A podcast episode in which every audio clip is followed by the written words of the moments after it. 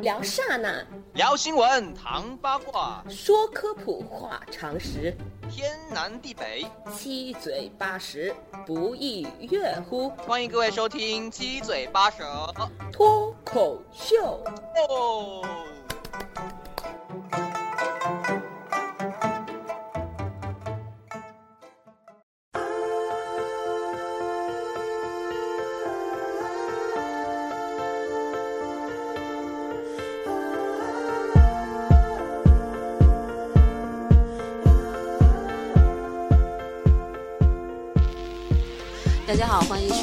一期的《七嘴八舌脱口秀》，我是主播淼叔。我是主播小白，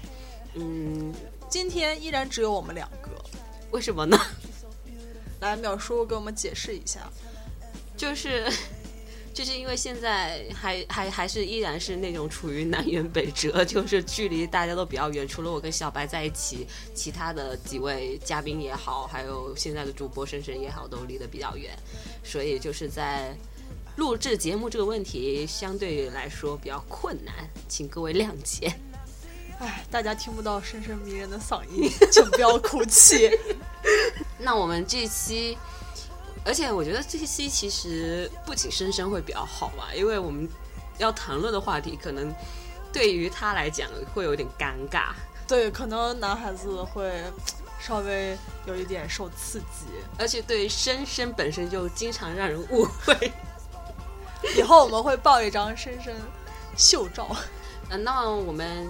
这期的话，主要的主主要的那个话题是什么呢？呃，不知道大家最近有没有发现，很多很多节目和电视剧又悄悄地消失在了我们的视野中。对，比如呢？比如，嗯、前一阵儿比较火的《太子妃》，太子妃升职记是吗？嗯，对对对，然后还有暗黑者啊，对，暗黑，者一跟暗黑者二，然后上瘾呐、对。上瘾 是上一期的重头戏哦。对对对，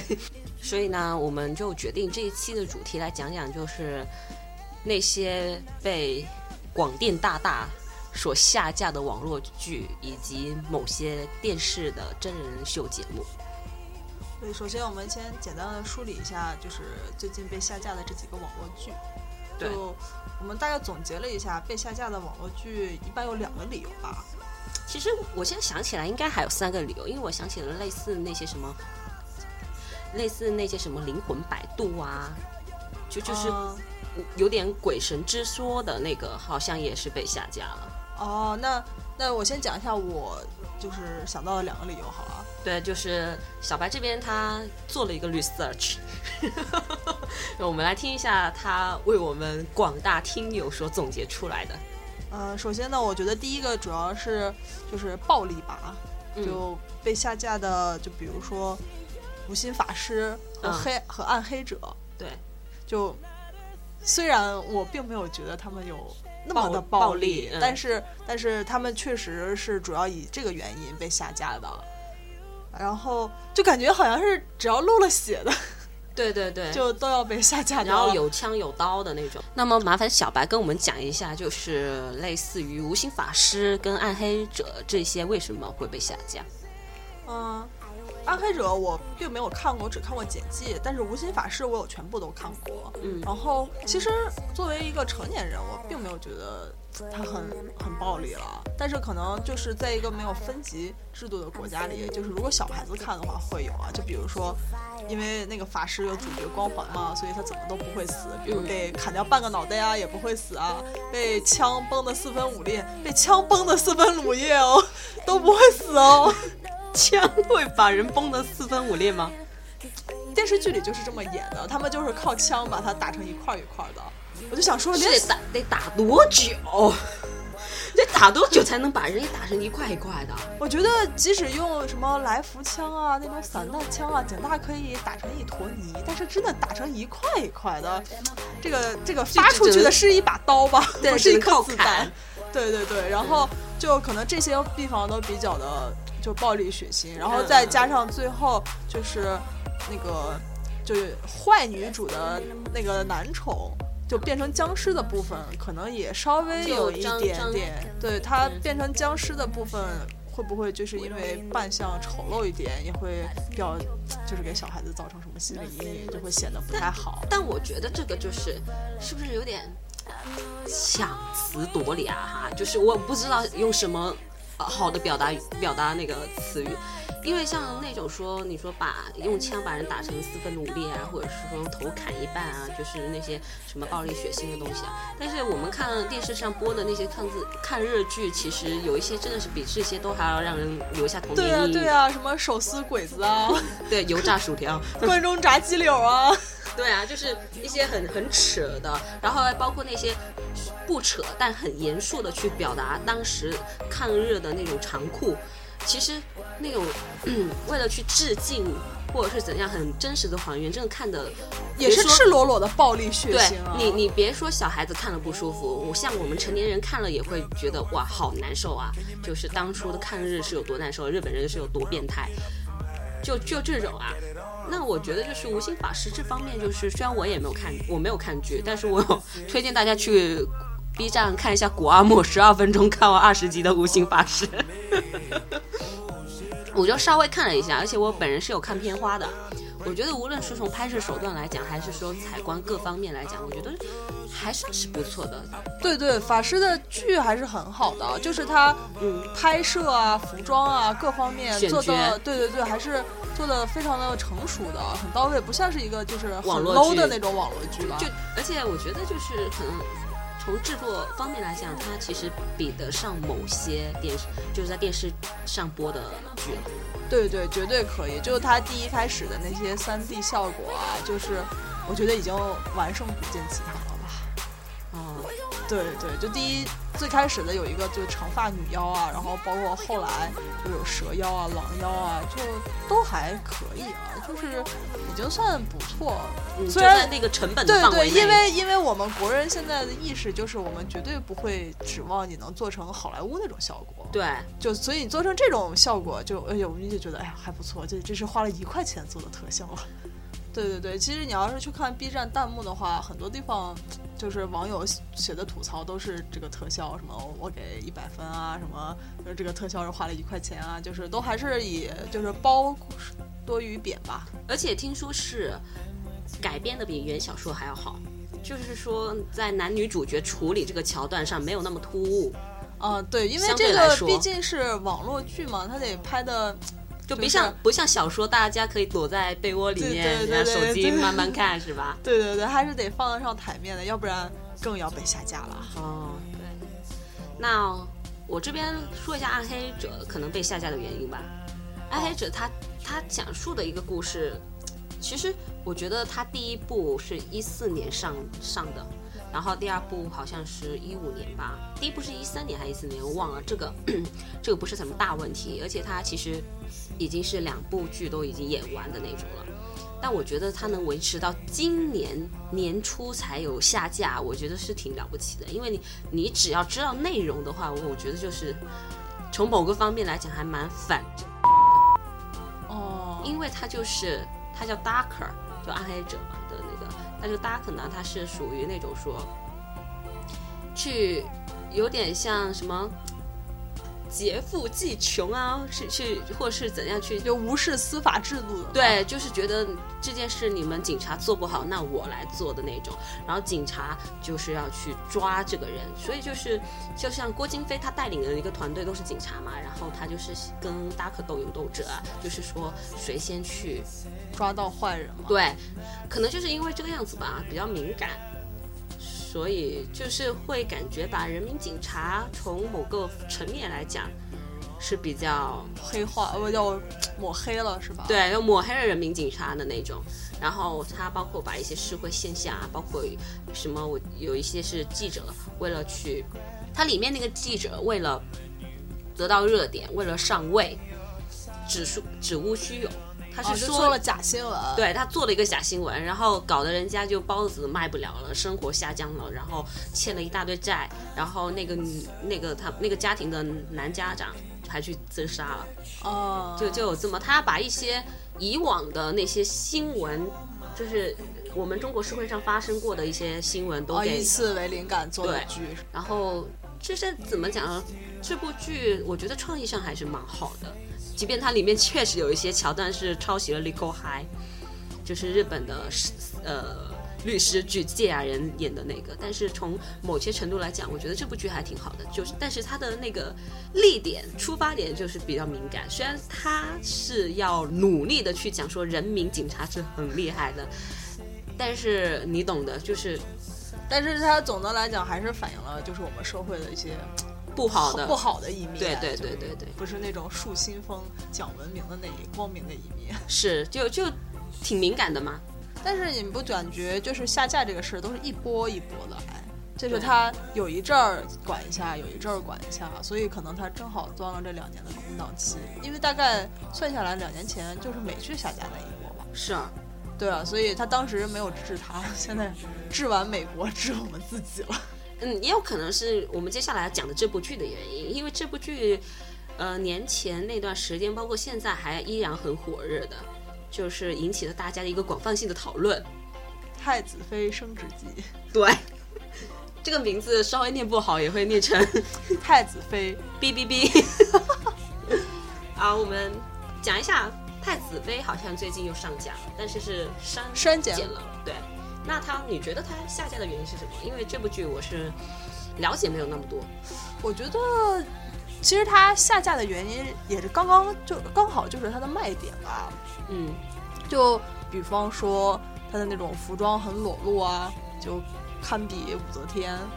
可能还比武则天对，甚甚至比武则天更夸张。对对，你想，好歹武则天是有历史科考的，你知道对对唐代人我们就是这么的丰裕，这么的袒胸露乳。对，但是按理说明那是明代吧，太子妃。他好像他好像没有说是什么时代，他好像是架空的。对，但是一般就是那种装束，就会觉得是就是明宋时期那会儿，就是肯定不是唐唐朝的那个时候，嗯，那会儿我们但是又又怎么讲？太子妃她本身好像她的服装又比较偏唐朝，对，反正就是他没有一个很不可考据的，没有一个站得住脚的，可以说我的衣服就是这么的浮夸，这么的有风骨，嗯。所以就惨遭毒手了。但我觉得就是其实导演也解释了，因为是没钱，剧组实在太穷了，连做袖子的钱都没有了，是吗？对，然后基本上只有两个布景，好像是，嗯，对，差不多吧，就皇宫和外面，对，还还有竹林啊，啊，还还是蛮多的。这样想想细节，居然有三个哎。然后言归正传吧，就是除了暴露这一点，我是不是跟两性好像这个方面有嗯，关系？对对，这就是要讲的第二个问题，就是它故事剧情的安排吧，就是那个太子妃是一个男的穿越到一个女的身上，妃子身上，哦然后展开的这一段故事，所以这就相当于擦了一个同性恋的擦边球吧。对，而且而且其实导演他非常巧妙的安排了三个结结局，是吧？哦，没有，我不知道哎，你讲一下。我好像是，虽然我没有看，但是那段时间就是职业病嘛，会去关注这些热点。然后呢，就是看到有人刷那个一直在刷太子妃嘛，然后就是去了那个导演的那个微博吗？对，导导演好像是海岩的儿子是吧？嗯，对的，对的，对，就是著名的海 编海海编编剧 对，海边剧的儿子，海边剧也好好几年没有出来溜达了。然后呢，就是看到了他的三个结局，然后有一个有最最后面好像还还有一个结局是类似于一个默剧，好像哦整篇都是黑白的，嗯，就是说，因为他前身不是个男的嗯嘛，好很对。花心的男的，然后好像就是被刺了一刀，然后他的那个灵魂就回到了现代，然后回到现代，他就有点接受不了，就说啊，我都已经结婚了，生子孩子了。对，已经为太子生子了，而且我也就是打从心里爱上这个这个男的了，然后突然间我回来，而且回到了一具男性的身体里面，然后他就跑出去，跑出去的时候就遇到了一个跟太子长得一模一样的一个医生，两人就相对无言，然后就没了。然后我觉得这个处理特别之巧妙哎，他的导演好像想去说一些，讲一些好像除了搞笑跟同性恋之外的一些事情，因为就是一开始这个张鹏吗？嗯，是张鹏鹏，对，张鹏穿到了张凡凡身上，然后一开始是调戏妃子啊，包括调戏他的侍女啊。说话都特别之大胆啊，而且包括为太子献策去怎么去献策，怎么去追追妹妹子，都是从一个男性的角度，到慢慢跟太子发生关系，给太子生下孩子，到太子登基之后的一系列的事情，再包括他跟九皇之间的那个情感纠结，你会渐渐的发现这个人一直在转变呢、你会感觉，他从一个男的变成了一个女的，对从心理上的，，对，从心理上变成一个女的了，已经不是从生理上了。然后突然间，就他已经习惯了这种生活，突然间让他回到了现代。那么他回到了现代这具男生的身体里面，他到底是男的还是女的？对他的心理，他的心理上面到底是男的还是女的？这有点像是在讲跨性别的东西了，就觉得还蛮升华的感觉。我们这不是过分解读吧？呃，导演他那边的说法就是，他一直都以一个非常调侃的一个解释，就是说，因为穷，第一是因为穷，所以他们才拍成一个默片，然后另外一个原因就是。他没想到这部剧会火，然后一开始演张鹏的那个模特就想说他也是有功劳的，让最后一集让他露露脸。再 刷一下是吧？对对对，刷个脸。但我觉得就是基于他爸爸是那么一个会写那种人性的男女之间的那种人性的爱情跟那种什么第第三者还是什么什么的那种比较阴暗感情之类的表达，我觉得他儿子也应该差不到哪里去。我觉得总体来说他还是蛮有想法的一个人。啊，这样讲感觉这剧的结局好有深度啊，都已经升升华到人性和和性别和那种很纯对对对对很纯粹的那种哲学问题了。好像这部剧已经不单纯是在表达，呃，爱情同同？同不是同性恋了，他好像已经有涉及到什么跨性别之类的了。反正导演就是这么一个解释了，导演很喜欢就是在微博上以一种非常调侃的语气来讲他里面的一些安排，然后就一直喊他很穷。那你觉得为什么太子太子妃会很火呢？我觉得还是他那些无厘头的卖点吧。还包包括这个性性别对性别其中是一点，因为前面有很多集都是靠这个性别来撑着的，嗯就是他一一反常态的行为的那些剧情都是靠这个点来撑着。包括到后面他们两人之间的互动啊，包括在床上的一些 互动啊，你都会发现，就是太子那个角色是很被动的，又完全是被太子妃一把抱起来往床上一扔。我看那个片花的时候，我就哇，劲儿好大呀！被惊呆了。然后其他的就肯定还是跟这个戏服和整体的这个美学风格有关，因为你想传统的正剧都是尽量还原历历史，然后在此基础上，然后做的就是那种唯美、那种惊艳的那种美，但是这回就是一种很崩坏的美学，就比如说大裤衩啊，那些奇奇怪怪的盔甲呀，然后那种就明明是古代还穿的那么的。暴露，穿着那个抹胸裙啊，跑来跑去，所以就就大家还是会觉得从视觉上是很新鲜的，对没从来没见过。反正就总结起来就是穷啊。嗯，对，真的 就是穷啊！对，就就是他这部剧的，就是很少有有看过一部剧的卖点是因为穷。当然说后面那个性别这方面的转换跟他的那个爱情故事也是个卖点，但是我另外一个卖点居然是因为穷，这个也是特别之令人很新奇的一个东西。对，但是你想在就是当今社会，就是卖点往往就是说没见过。对，对，这部剧其实也是无法再被复制了嘛。就如果再出一部剧的话，那就直接被下架啊。但是这一部剧，因为它是第一个，对，然后就特殊性。对它就很新鲜，所以它能博人眼球。嗯，但就是这种剧没法一个接着一个拍，但是像那种甄嬛的正剧就可以一个接着一个拍，但是还是有人在看。对，而且其实《太子妃》这部戏说起来的话，我们可以就是它还有一它的特殊性第一次性，除了他把，因为其实前面也有一些什么同性恋的擦边球啊，包括什么一些综艺节目啊，呃，或者是大家拿出来调侃啊，男男之间会拿出来调侃。但这部剧的话，我比比之前面其他的剧情最厉害的就是他把跨性别以及双性恋这两个东西也给提出来讲了，然后还包括包括一个就是之前我们在里面讲的，就是他前妻就是以一个女性身体去调戏他那些妹子，对，就感觉他已经这部剧已经囊括了 LGBT。要要不要讲一下 LGBT 分别都是什么？L 就是 lesbian，然后 G 就是 gay 嘛，就是男同性恋嘛，L 就是女同性恋嘛，然后 B 就是 bisexual 嘛，就是双性恋、对双性恋，然后 T 就是 transgender 嘛，就是变性人。跨性别，跨性别。你你说的跨性别是说服装上还是生理上？不是跨性别是这样子的，就是呃，就是讲说一个小男孩，他从小到大，可能他都没有去变性，但是他依然认为自己是个女孩。嗯，然后纺织就是这个样子。然后呃，举一个例子吧，就是如果有一个男生他是喜欢男孩子的，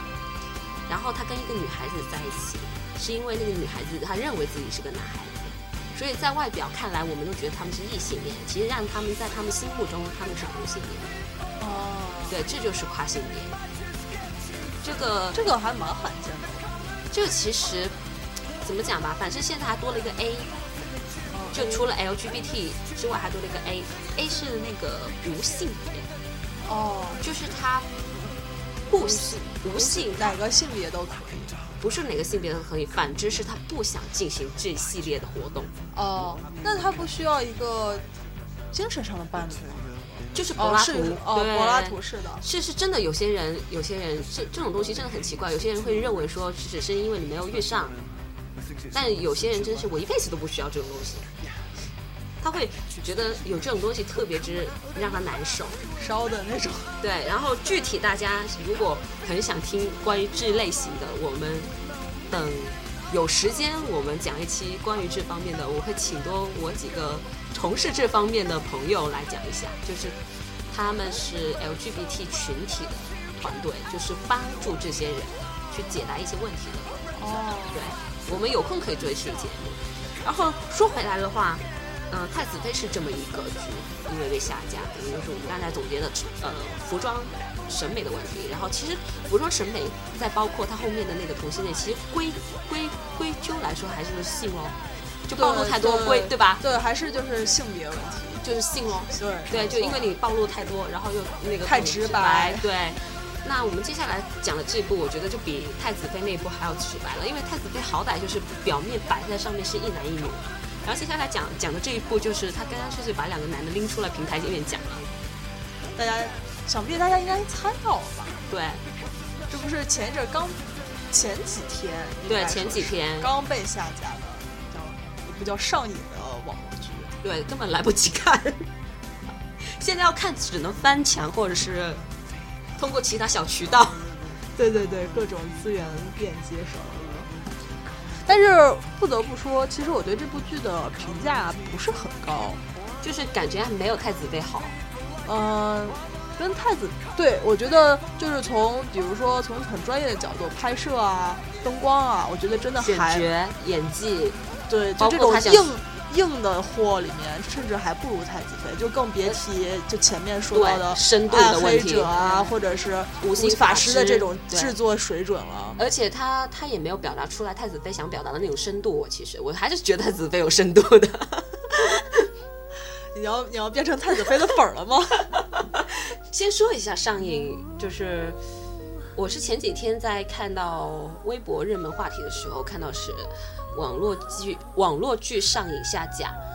然后那个时候我是。因为它没有一个书名号嘛，所以我、嗯我一开始就是认为说是看网络剧看上瘾了，所以广电决定要下架。你你的你的理解也还是蛮奇特的，这么有 因为我之前见解我。之前真的不知道上瘾它是一部剧，对，确实是没有想到，就是他之前就其实他之前没有很默默无闻呢，对，反倒下架了之后一下才才火火了。对对，感觉是广电反而给他捧火了的那种感觉。那我们具体说一下上瘾是什么剧情吧。好，就是他讲那种高中生嘛，嗯然后两个男孩儿就在一起，应该是四个男孩，哦，对，其实有四个男孩，两对配角对对两呃两个配两两个配角是 PC，然后主，CP CP，然后 PC 是电脑好吗？专业水准有待提高。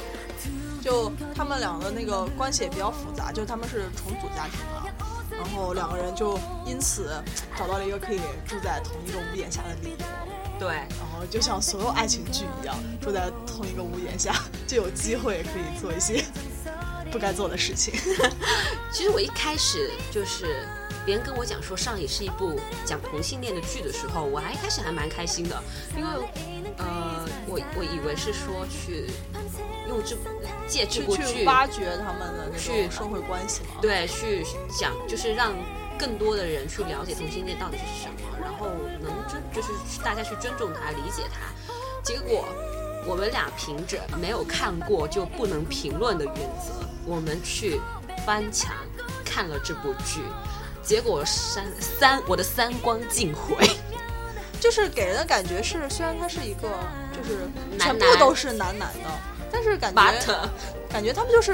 妹子们。就是感觉是霸道总裁爱上我了，然后而且最主要的是他们一开始的那个渊源渊源就是重组家庭。对，我不知道大家有没有在青春期看过杨丞琳跟贺军翔的一部剧，叫做《恶魔爱上我》，完全就是这个样子啊，也就是重组家庭，然后就姐姐弟弟或哥哥哥妹妹的那那种感觉，就是你只要把里面。因为一个叫顾海，一个叫白洛因嘛，你只要把白洛因那个角色换成女的，完全成立啊。对，而且其实整个剧情来讲，就是除了那个演员是男的，他表现的那种性格啊、说的话呀，都还是妹子。女的，对。就是一个妹子。嘛。而而且其实这部剧我我看就是还，你说唯一比较巧妙的，就是上瘾，这个名字，对，就是把呃两个主人公的名字很好的给结合一起，顾海嘛，然后白洛因嘛，海洛因，我们会被查的吧？那倒不会，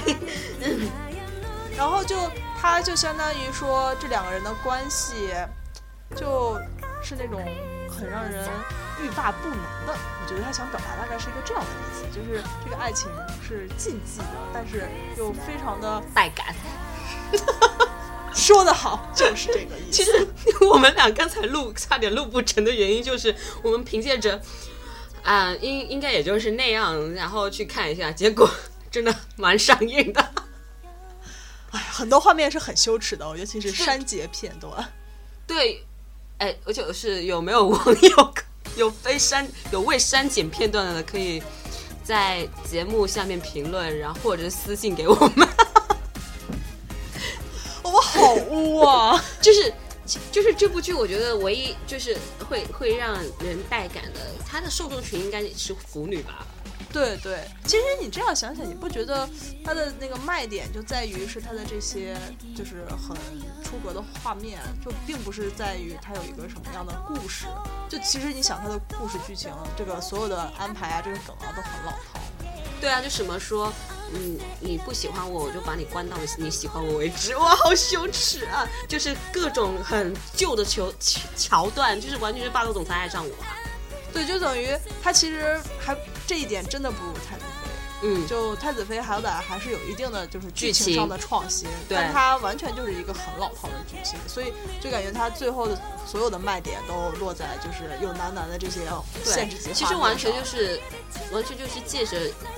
就是灰姑娘跟霸道总裁爱上我，去借着男男这个虚虚和去表达他们的爱情观，然后还包括我们可以从嗯、呃男配去看，完全也就是其实男配两个男配也是一对嘛，嗯对，然后再包括嗯攻吃醋的点，也也也也就还是完全在偶像剧里面都对一样，对对。然后更让人没法接受的是，我不知道后面怎么样，反正看到中间十几集的时候，他们的父母感觉完全就助攻，啊对的，就你赶紧就说三，我给你三天时间啊，三天时间你们得和好，然后就是你去哪你上哪里找这么好的一个哥们？知道真相，你应该爸爸掉下来了，爸爸，你应该，你应该跟儿子说，你上那么好，上哪里去哪里上哪找找那么好的一个朋友，而且会出现小说中很羞耻的，就是过肩抱，然后拍着屁股说叫老公，叫老公就把你放下来，这是什么鬼？对，啊，这些真的就感觉是要自己在家偷偷看的，并不是说可以放在网络上。对，而且其实它传达的传达，我不知道他他到底想传达什么东西，主要是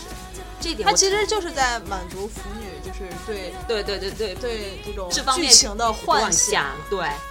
而且就是刚才我们讲的，就是他完全是借着一个灰姑娘，或者借着一个什么霸道总裁爱上我啊这种妹子，就是那个瘦完全看起来就是个妹子的那种感觉。就包括那个男的说我要囚禁你，就是一般来讲说男人至至少会挥拳头吧，直接一巴掌，而且打的真的是不痛不痒，对，但爱在心上。当然这是跟演技有关的嘛，因为演技也是一个硬伤，对，一个非常恐怖。哎，这样算下来看下来的这一段，就是演技最好的地方，就是那些限制级画面。对，反而是在限制级画面，他们演的特别自然，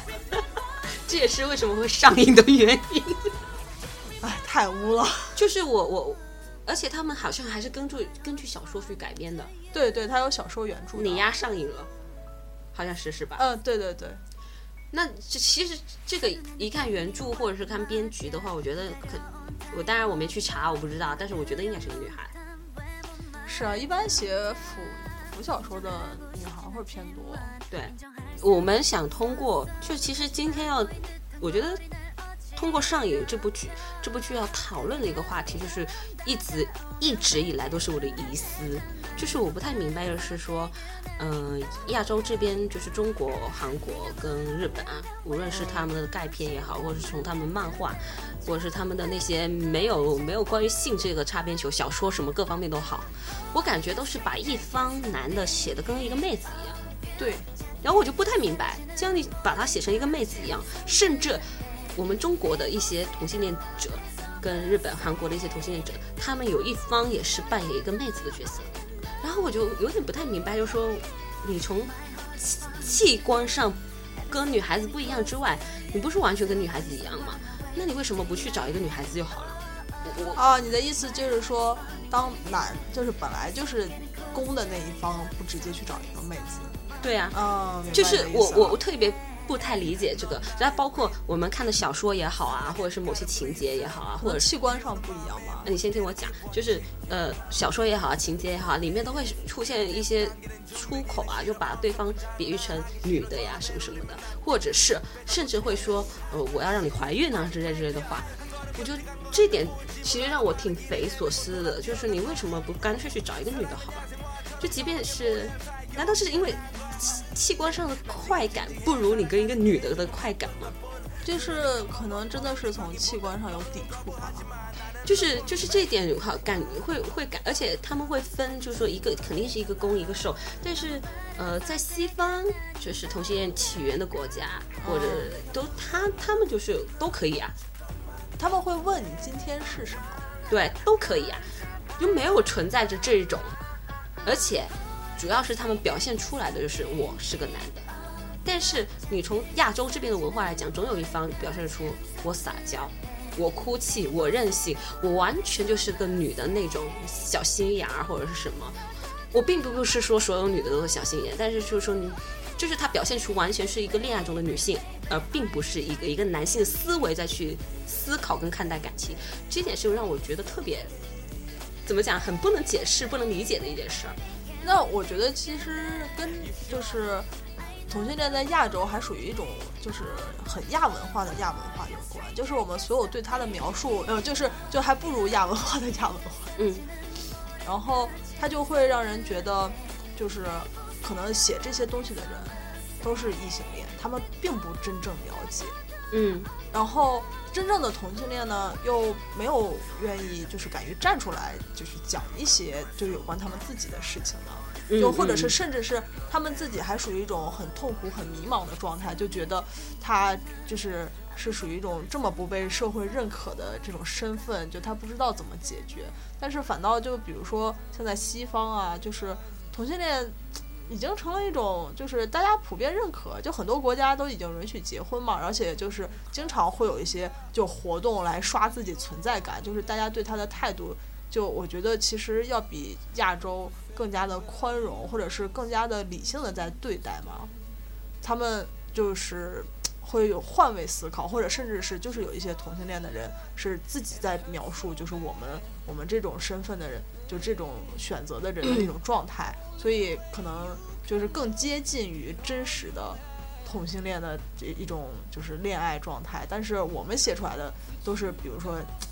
你想你都说了，就那个小说可能是一个妹子写的。对他写的东西还是以就是她自己在玛丽苏的那种状态写出来的，就即便是两个男的，但是他写的可能还是说是但是他我我他认为中的就是我想说的是，现实中真的就是这样子的，是吗？你是说现实中男同性恋就是这样子，就包括那些火的，你去看，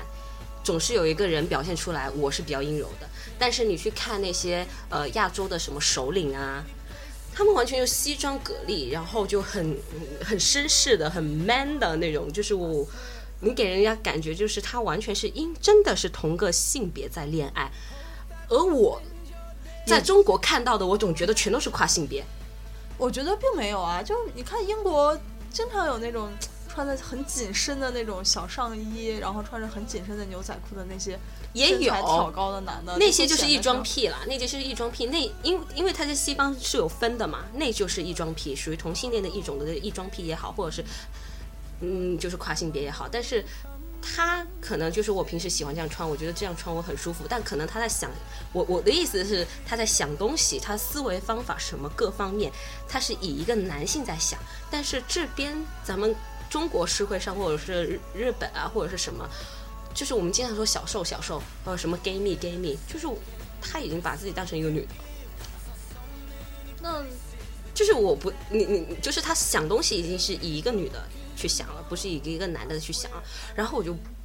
不明白，就说这种东西已经很模糊了，已经不能说是同性恋还是什么了。就这种想法，就是我很不明白。说那你为什么不干脆去找一个女的呢？那就是比如说身体上的，他不喜欢前面有凸起。对，可能是一可可，就是我我的意思就是说，这已经不是同性恋了，就是已经是四涉及到一个可能可能有一些性学者必须得为亚洲群体这一群人给开拓一个新的名词来形容这一群人。我觉得我非常有必要专门做一期。对对对，因为因因因为之前我有一个朋友嘛，他说他特喜特别喜欢 cosplay 嘛，cosplay 的话就是也经常会接触到这些这些群体的人嘛。嗯，然后他就说他后来有点受不了，就是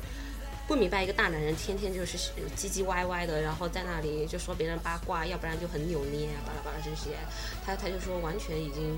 你但是我觉得他已经身为一个男性了我，觉得这些并不是说必须是作为女性才有的权利和才有的这种特征啊。其实就如果发生在这个人身上，而且是真真切切生活中的人的话，那他就是这样子的。那只能说，那他就是这样子的。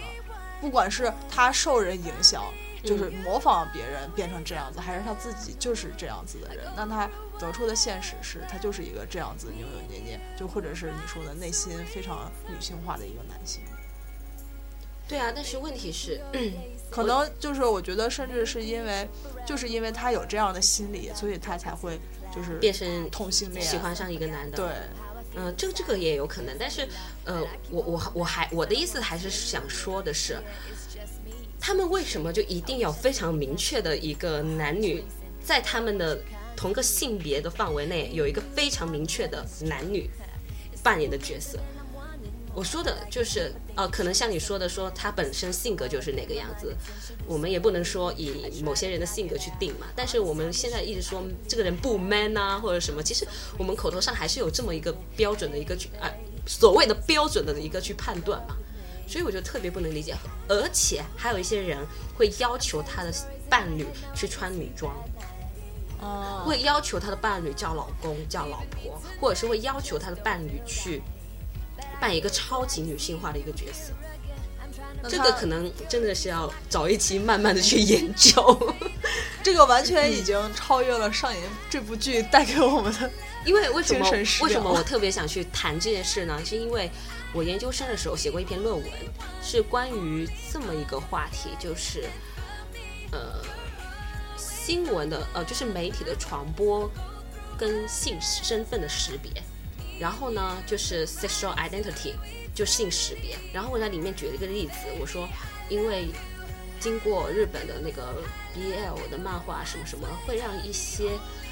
嗯，也会像一会让一些青少年他可能根本上不并不知道自己的性身份。我说媒体舆论跟传播为什么会对现在青少年的一个性识别造成一个迷茫，就是他们会觉得有点像变成一个流行。嗯，对，就会跟风，觉得这样，很时髦，就是我要火，所以他其实并 并不是说在那个时段我特别喜欢一个女生，或者我特别喜欢一个男生，他可能根本就不了解，然后照当遇到了自己心爱的那个人之后啊，才发现哎，自己可能真的是异性恋，并不是同性恋。就是所所谓的媒体的一些传播的一些误导吧，会让他们对自己的性身份的一些模糊。然后另外的通，我通过在找资料的同时，有有些人去研究为什么 BL 在中国或者是在亚洲文化那么的盛行，是因为女性通过这些得到了女权主义身份上的快感，因为是一个男的在虐另外一个男的。有道理。对，所以所以我觉得就是挺挺挺还蛮蛮蛮好玩的，就是我们可能看完 BL 很肤浅啊什么什么，但是就是还是有学者拎拎出来去认真的去分析这个原因。然后包括腐女啊，就是说在腐女的世界里只有攻和受。所以我就想说，可能还是我还是在我之前讲快播或者是讲别的事情时候，我都秉着一个一个比较乐观的想法，就是可能上瘾这部剧如果没被下架或者是怎样的话，它如果能去引起一个非常好的对这方面的一个讨论的话，可能会让大家更加去了更加解认这个群体对是什么是同同性恋，就是因为我我现在是我没出国之前，为什么我觉得我自己是腐女？因为我也觉得我的世界只有攻和受。但是出了国之后，我去了是去了解了，然后被我的朋友科普了之后，我真的觉得就是，呃，这种趋势，我们腐女这种趋势啊，就以前腐女这种趋势，其实可能就是自自以为是在保护他们，自以为是在维支支持他们，其实会不会就是有些人真的就是以为。有一些男男就是只是单纯我是为了想火，然后对，我是来就是来阿谀奉承成的。对，然后后面我遇到我心爱的人，或者是怎样，我不能在你们面前打破我那种男男的，因为每个人的性别就性取向其实不定的嘛，在那个弗呃费洛伊德的里面的小说心理学心理学家费洛伊德里面讲，一个人从从大从小到你死去的那一刻，你其实一直在摸索你自己的性别，你的性取向。你这个阶段可能你喜欢女的，某个阶段你可能喜欢男的，在某个阶段你喜欢跨性恋的，在某个阶段你可能是双性恋的，这个是不定向的，所以不能是因为说。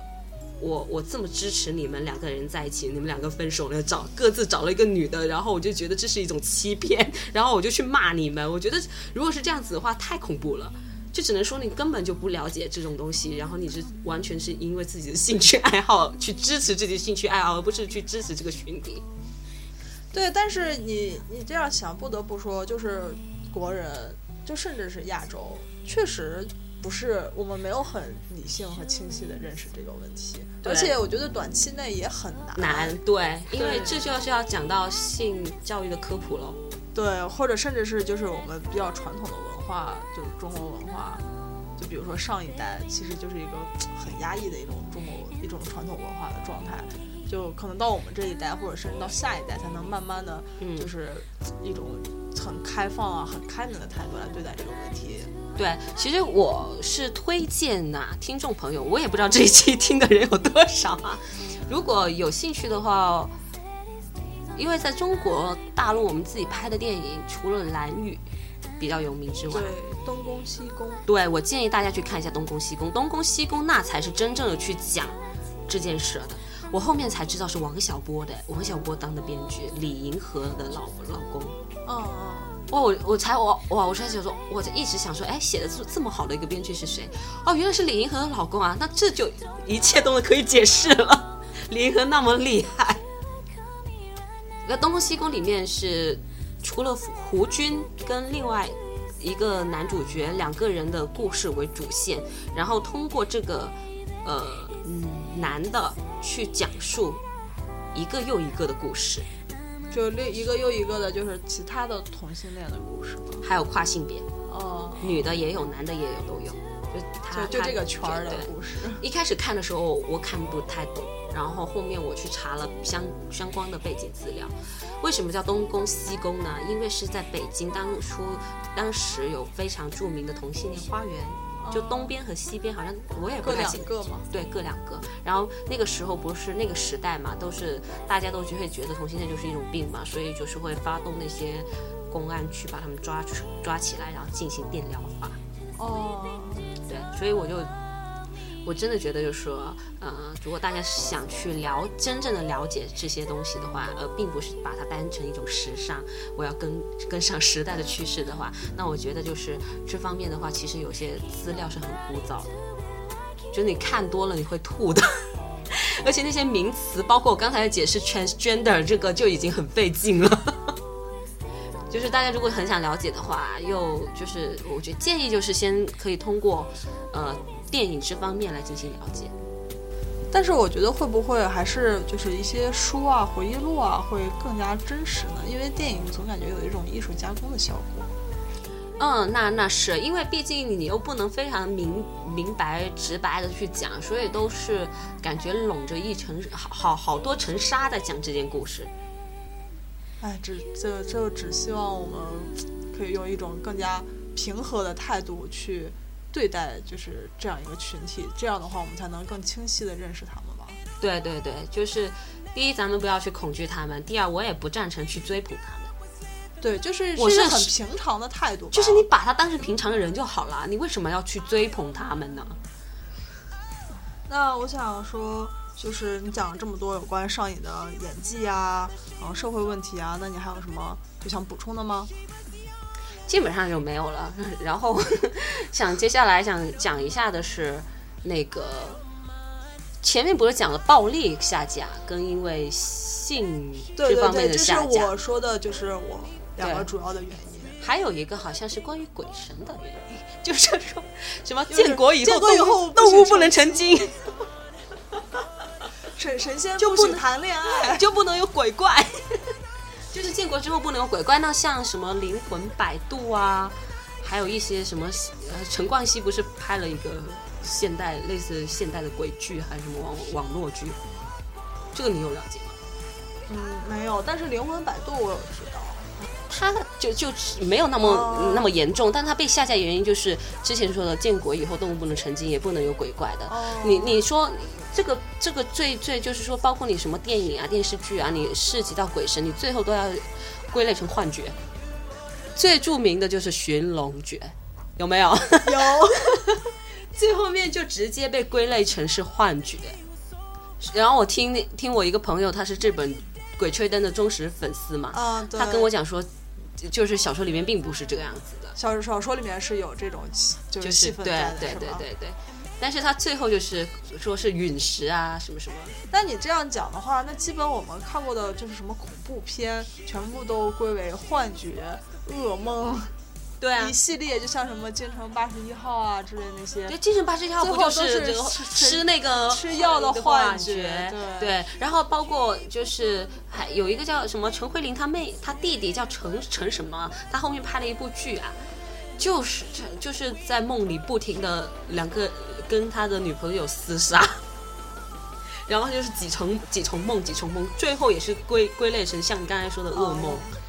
然后可能像就是我们一开始讲的，就是现在网络剧也逃不过这个审核了。对，因为毕竟我们是就是无神论的那种。对，那我相信无心法师可能多多少少也除了暴力之外，也应该可以归类成鬼神。对，但是无心法师好就好在他啊，啊不是建国后的，对，他是民国期间的，对，对对也算是真的，他各种擦边球啊。对对对，所以所以就是这样子。那你觉得就是这种类型的剧，你觉得下架是应该的吗？嗯，说实话，我觉得并不应该，因为我觉得就是下架不是解决它的最根源，对，不是根从根源上解决这个问题，嗯，就还是要就是要说一下，就是评级制度吧。对，这是美国的分级制度，对对，就是美国就是对不同的电影类型有不同的分级，然后有对而且是分得非常细的那种。嗯对对对，年龄就比如说是十二岁、十五岁、十八岁，然后就是说多少岁带孩带家长啊，就分的都非常的明确。就包括即使都是成人片，也会说这是什么 R 级 R 级片啊、B 级片，就说明就是这个片这是这个类型的，你可以选择看或不看。就是对就是我们是有很有责任的告诉你，就是它会涉及这些内容。对，包括进电影院他们都会查身份证。对对，另外一个还有就是，我不记得前段时间上映的《五十度灰》，因为我是在我我那个时候在英国，虽然我没去看，但是很听说《五十度灰》的话，因为它是属于 S M 的嘛，嗯对。它它它有专门有一个关于 S M 的分级，好像是有一个字母，但我不知道是什么。对对，他我记得他，我有去看，嗯我记得他一开始就会说到，就是说这个电影是有这种相相对应的情节的，对就是如果就是希望大家就是慎重嘛，就对如果你要是能看的话看，不能看的话，请走。对对对对，所以就不要不要告我们。对就其实我觉得这个还是蛮好的，就是如果你看了，就说明我认同你，我我可以看。那如果你不认同我，你可以不来看。所以就是像这种很简单粗暴的，就是我不认同你，我就让你下架。就其实这样想想，对于制作者也蛮残忍的。我做出来了，然后你不让我播，这这就会造成说，渐渐的会变成一种什么呢？就是改编都会改编成乱七八糟，有 idea 的人有 idea 好的人特别多，但是就是不能实施。然后当外国人有同样的 idea 或者是同类类型一旦实施，这边的人就是哇没点子。就是说制度的原因跟。包括我们在 FB 表情包那那一次讲的世纪诗的那个甲方跟乙方的关于金钱的原因，可能另外一个就是我们当时没有想到的，就是上头制度的原因。对，就而且我其实觉得有的时候就是因为你有很多条条框框，嗯，那大家就反倒是好，那你既然都这么说了，那我也就不会有什么太多就想法呀。反正我想了也没用嘛。对对，然后就也就就是这样子。那老套反正有人看，也也可以拿去赚钱。那就反正还是有人看对对，主要是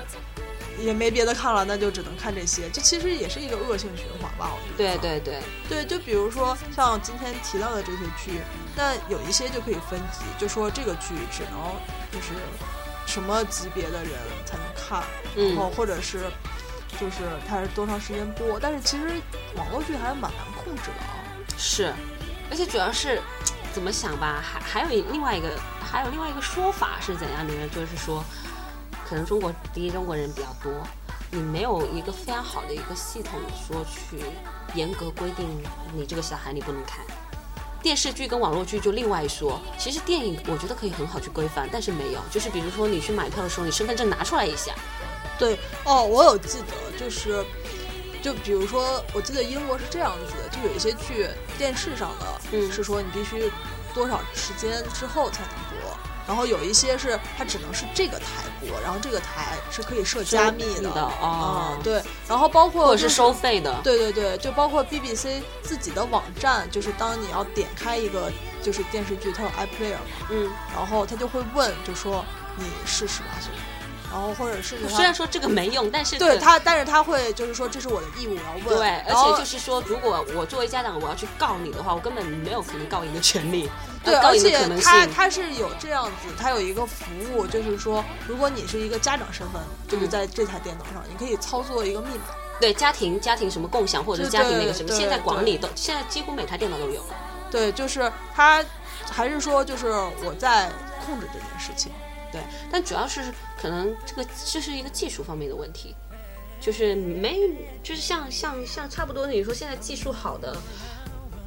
都不是咱们爸妈的那一那一代了。就是、哦对对，都是小我小孩子了都都非常厉害，所以就是有可能我们将来的小孩子会反加密。哎，那真的是，那就没法了。对，那那就没法。但是但是但是至少就是西方，其实韩国也有，啊，韩国那些电视剧也有分级啊，然后日本也有啊。我觉得他们其他国家做这在这方面做得好的，就是至少他负责了，就像你说的，他有义务去做这件事儿。对，他就至少是说我尊重你的创作，然后但是我会用另外一种就相对更加公平的方法来管制对。对对对，但是我觉得就就是有更多的那种可能性，对，就是你这种直接下架的话，那就简单粗暴。而且就会就是对对于观众来说也不是很理想。就我比如成年人，那我看这个是我的自由啊，对，就那你也剥夺了我的自由，所以说你觉得这样子给小孩子看或者年轻人看不好，但是就是你不能一下子就你在限制我的眼光，对 你在限制我了解新大陆，你在限制我寻找一对，扇这这就新的大门。好比，就感觉，我觉得这就好比就是，呃，你知道，在荷兰，大家可以就是买大麻是合法的，嗯就包括就是去红灯区也是合法的，对，买卖，对，但是就是它是在有一定规度规规定范围内的，就是它是有就法律来管理这件事情的，对，曾经荷兰政府是花了大概一千万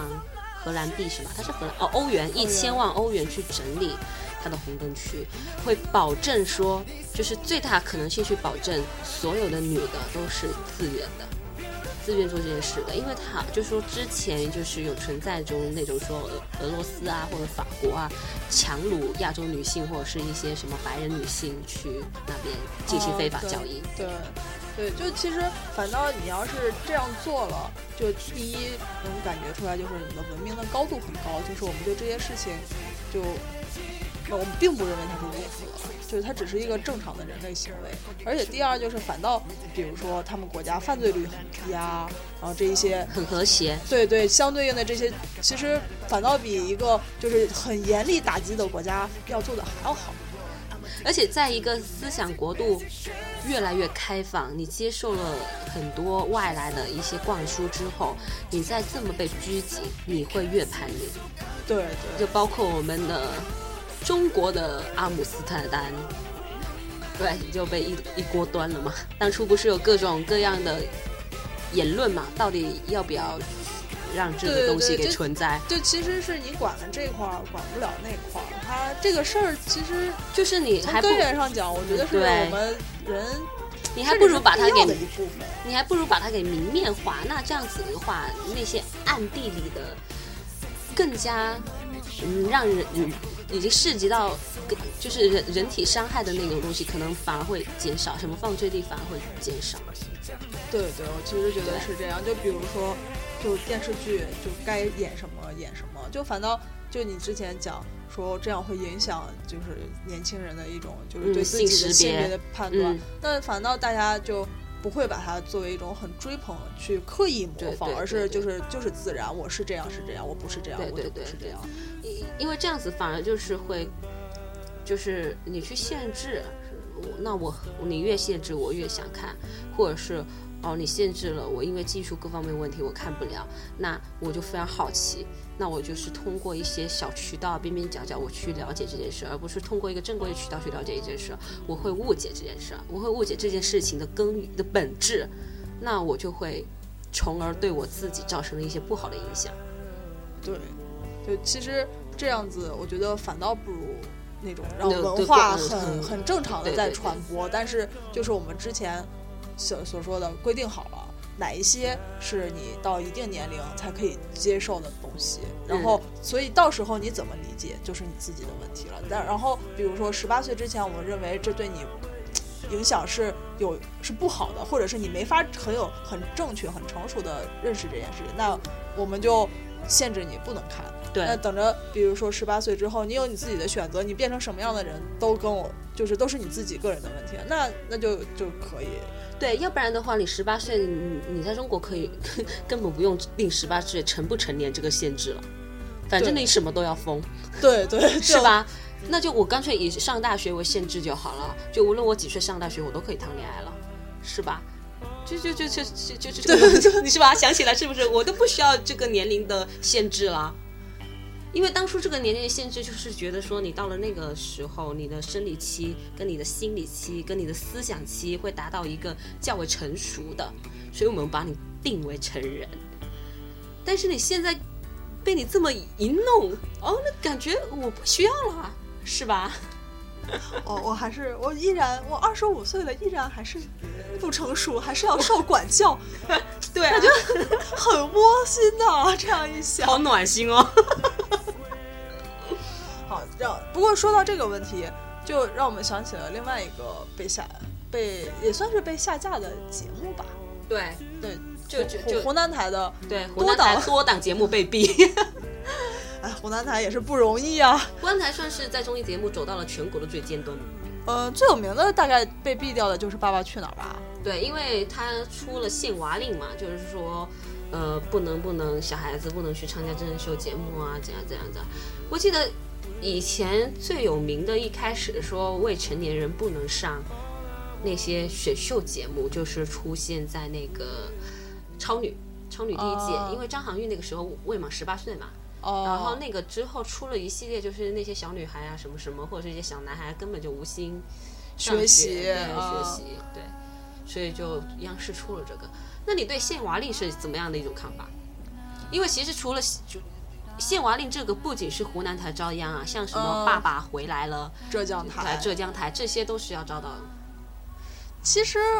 我并不同意。嗯，因为就是我不知道你小的时候有没有看过一台节目叫《激情九九》，嗯，没有。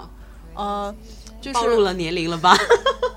真忧伤，好吧，但他可能因为是地方台吧，他是河北的地方台的一个节目，哦嗯。然后那个节目就是说让小孩就是去上面表演节目啊，嗯。然后有的人唱歌啊，有的人讲讲相声啊，然后都是很小的小孩儿，就甚至还有幼儿园就去的，就是我们幼儿园大班就去了，嗯，然后很火的，我记得风靡一时。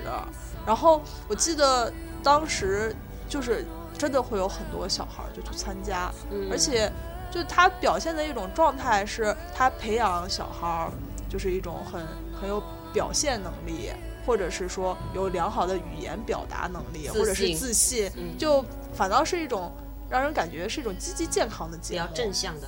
但是这同样也是小孩子的节目。但我觉得现在有点不一样的就是，我不知道你有没有看一年级湖南台的自自制节目？没有它一年级第二季是大学生季嘛，第一季是小学生一年级季。就是湖南台它最厉害的一个方向是，就是他很喜欢炒作，嗯。他能把就是一些剪辑，把那些最矛盾的点、最那个什么冲突的点都给剪出来，然后反正就是我这一季的预告，我可以从周六上个周六火到我下个周六，大家都得关注这件事情。但是我觉得，就是如果你把这件事放在成年人身上，那成年人的话，他有那个能力去承担大众对他的舆论，嗯，但小孩子确实是，你包括《爸爸去哪儿》，呃，那个什么，就是谁的女儿，黄磊的女儿，被攻击了好长一段时间黄。多多吗？对，被攻击了好长一段时间，就是很子无虚啊，人家小孩那么的可爱，又那么的，他才八岁，就说什么心机婊啊，什么什么，他懂什么啊？小孩子就是把自己最真最美的一方面，就是表达出来，我怎样就怎样啊。但是你懂得，电影剪辑的，对，就他一剪剪，故事就变了，所以不是啊，就即便是这样子，你也是你不会有些人认为说啊，他是小孩子，他不懂事。就就是网友并不是这么一个想法。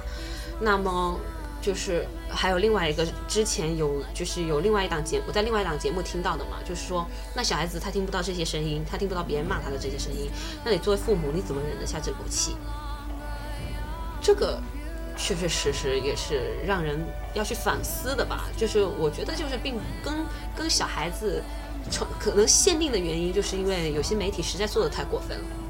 对。那如果你这样讲的话，我就会觉得，就是为什么现在的就是娱乐状况是一种很不健康的。对，就以前就从来我记得没有会说过是什么，就是攻击哪个小孩是假呀，还是怎么着？嗯就大家还是觉得我们是在真真实实的在表演，就是那个才叫真正的真人秀吧。我甚至觉得，对就反倒现在的这些剧本的对对，都是有剧本的，都是靠剪辑把两个镜头拼接在一起，就是那种那个那个俄罗斯的那个电影效应的那种出来的那种状况。而且现在主要就是你小孩子你是最不会演的，小孩子最真的，那你把就是限娃令之后，其实又很没有看点了。接下来那些真人秀全都是剧本，对对，都是假的，都是安排说哪块儿有一个剧情点，哪块儿有一个矛盾点。你们要吵架，对，就其实就还会觉得这是真的是真人秀吗？就为什么大家还会相信它是真人秀？就就明知道每个节目都会有一个是被黑当当，但是还是会有一些人就是，因为他就是这样引起骂他的人跟这个人的粉丝的一个骂战，然后又可以火好久。对对对，有没有发现，就是你处于一个越安稳的时代，你越想去就看别人就热一些闹？对对包括现在是什么？我在路上看到有人吵架，我要录下来，我要传到网上。对，而且你的态度还是一种就很戏谑，并不是很尊重他，或者甚至是你说你会设身处地的为他着想，就完全不会，完全就是一种就很冷漠的。就所以我觉得哈，从某种程度来讲，限娃令也是好的是吧？对，也是应该的，因为也你就是要看，就是当下的状况，社时时代的起起，要根据实事求是嘛，实际事情实际分析嘛。对，但是就感觉其实这个不是最终的解决方式，最终的解决方式还是说如何规规范，对，也不光是分级吧，就如何规范，就是我们做娱乐节目的一种价值观取向吧。对，对，就其实这不光是就是观众了，就从业者自己如何来规范自己。其实有可能说要慢慢的、慢慢的来吧，可能就是像你说规范吧，然后我们到的时候，我们的媒体到的时候就要慢慢的变好啊。那如果那样讲的话，我觉得它可以推广到就是我们整个社会，就是每一个成员，就是对待小孩子的态度。对，这个可能就是要慢慢改变啦。对，对对，这个就是，就是这个东西是可能我们俩在这里讲会有点像空话大话，但我还就是还是要有一个比较乐观的去看待吧。我总觉得中国还是进步的。嗯，慢慢的在变吧，对总是这样子。因因为我我有段时间一直在思考啊，包括我们刚才讲的同性恋也好啊，着装暴露也好啊，呃什么唐朝袒胸露乳也好啊，然后包括小孩子也好啊，你会发现就是以前电视剧其实以前的电视剧其实出现很多，包括电影，刘晓庆奶奶拍拍过的呀，是吧？那么高的高龄拍过，包括《我爱我家》，小有小孩，包括你说的那档节目，对，，然后包括我那个时候，就是我们那个时候的，我没有看过《我爱我家》，因为我出生的时候《我爱我家》已经没了。那个什么那个《家家有有儿女女》，，对，就是为什么以前这种东西可以，女都可以，反而现在不行？我想说，可能就是。那个时候人的思想可能还没有，就是现在选择这么多，冲击力、思想各方面，西方的思想、亚文化什么什么，冲击力太多了，一下子接受不了，脑核有限，可能是我觉得总局也是因为这个原因吧，所以就想说，那我先谢谢你们。哎，我觉得也主要是以前的人可能受到的诱惑相对还会少一些，就更加的选择没那么多嘛，对，就是对对对，还是更加朴实一些。对就现在的诱惑太多了，人难免。说到献娃真人秀的献娃令的话，我我没有仔细去看，但我觉得应该有年龄的限制吧，所以我们应该还能看到 TFBOY 跟吴磊这这群年轻的小肉小小鲜肉。嗯，应该会吧。我觉得这个年龄可能会归会类似于就是幼女罪的那个十几岁吧。嗯，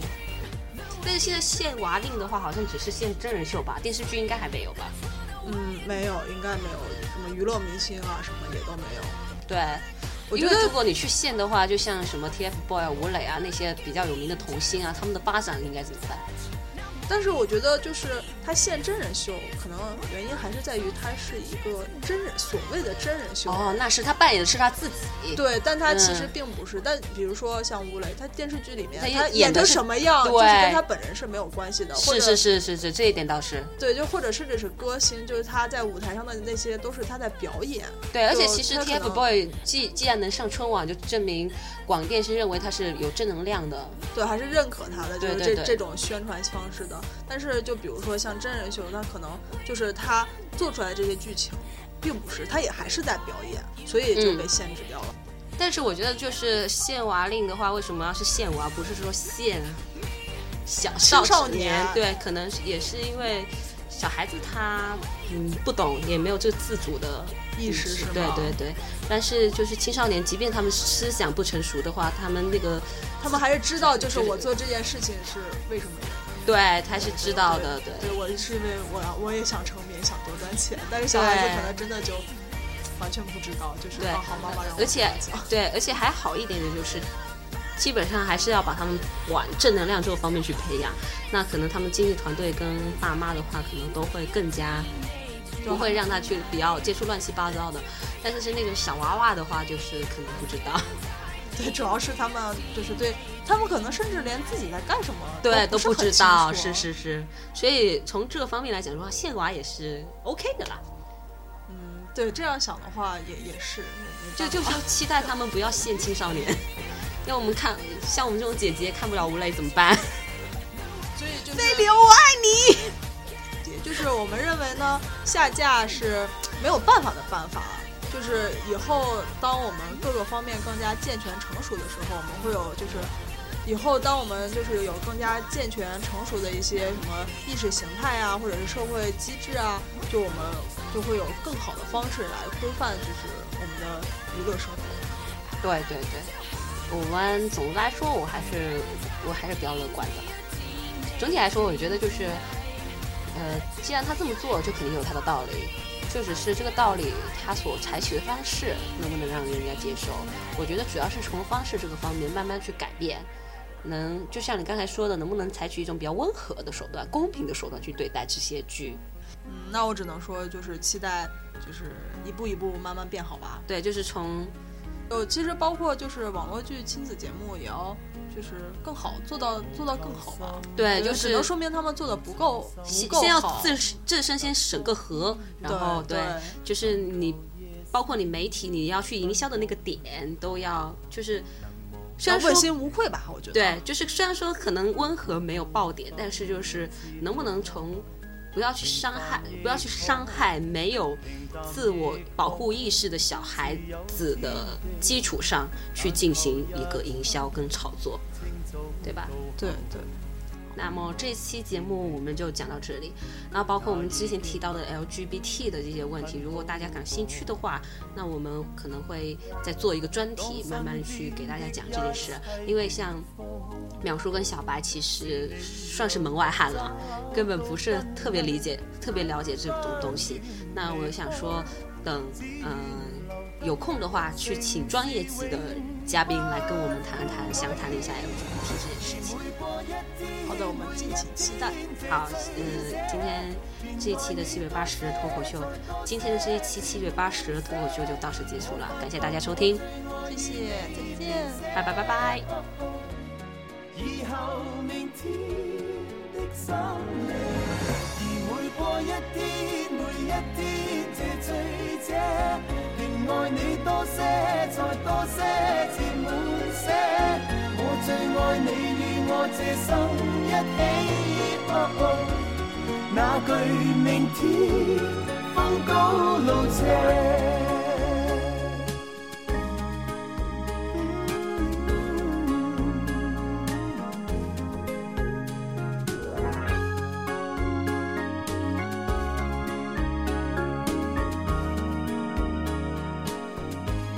名是什么，才是什么，是好滋味。但如在生，朝朝每夜能望見你，那更加的好過。當身邊的一切如風。是你讓我找到根蒂，不願離開，情是永不枯萎。而每過一天，每一天這醉者，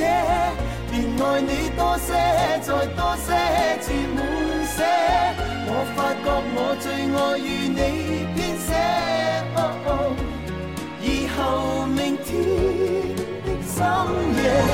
而每過一天，每一天這醉者，便愛你多些，再多些，漸滿些。我最愛你與我这生一起，哦哦那句明天風高路斜。而每過一天，每一天这醉者，便愛你多些，再多些，漸滿些。发觉我最愛與你編寫。哦哦以後明天的深夜，然每過一天，每一天，這情深者，便愛你多些，然後再多一些。我最愛你與我這生一起。哦哦那句明天風高路斜。